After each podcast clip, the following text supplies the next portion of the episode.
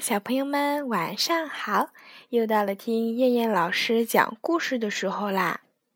今天我们要听的故事是《小白兔的纸月亮》。已经有一个多月了，晚上都没有月亮，星星也没有，整座森林就像是被蒙上了一块巨大的黑布，到处黑漆漆的。以前森林里的夜晚可热闹了，到处都可以听见动物们的歌声。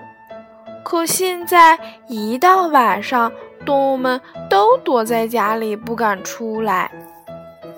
小白兔呢，它也躲在家里，不过它比任何人都想看到月亮。因为月亮出来了，它才能在月光下跳舞，在月光下唱歌，也才能听见朋友们的笑声和歌声。可是，月亮去了哪里呢？它病了吗？它去了别的地方吗？小白兔忽然想，既然月亮不在了，可以重新做一个月亮呀。这样的话，晚上大家就可以出来玩啦。说干就干，小白兔取出一张厚厚的白纸，在上面画了一个大大的、很漂亮的圆月亮。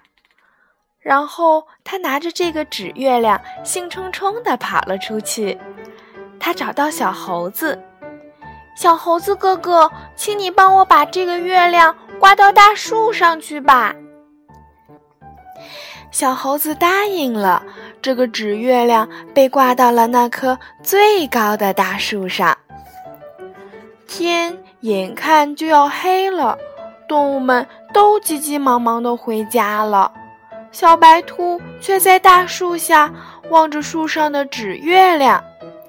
小白兔，你快回家吧，不然你就找不到回家的路啦！小猴子跑过来说道。就在这个时候，树上的纸月亮忽然散发出明亮的光芒，缓缓的、缓缓的升到了空中。哇，这哪里是什么纸月亮呀？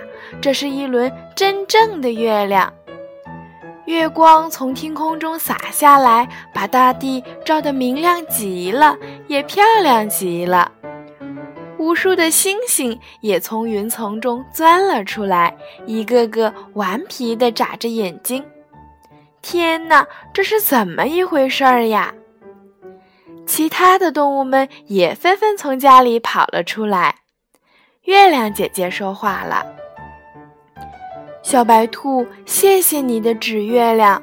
对不起，我以后再也不会偷懒了，一定会好好工作。”哇，原来是这样呀！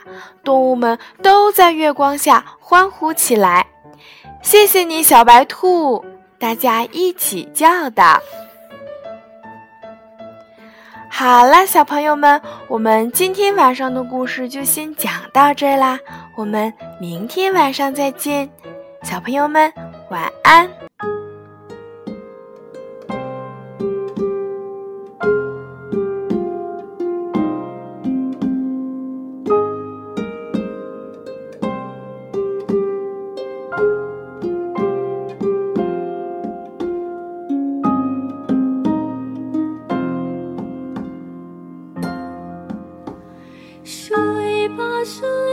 小宝贝，太阳下山天色晚。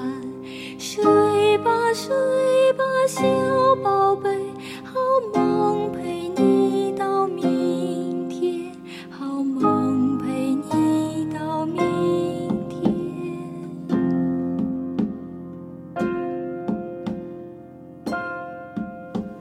睡吧，睡吧，小宝贝。小鸟回到妈妈身边，睡吧睡吧，小，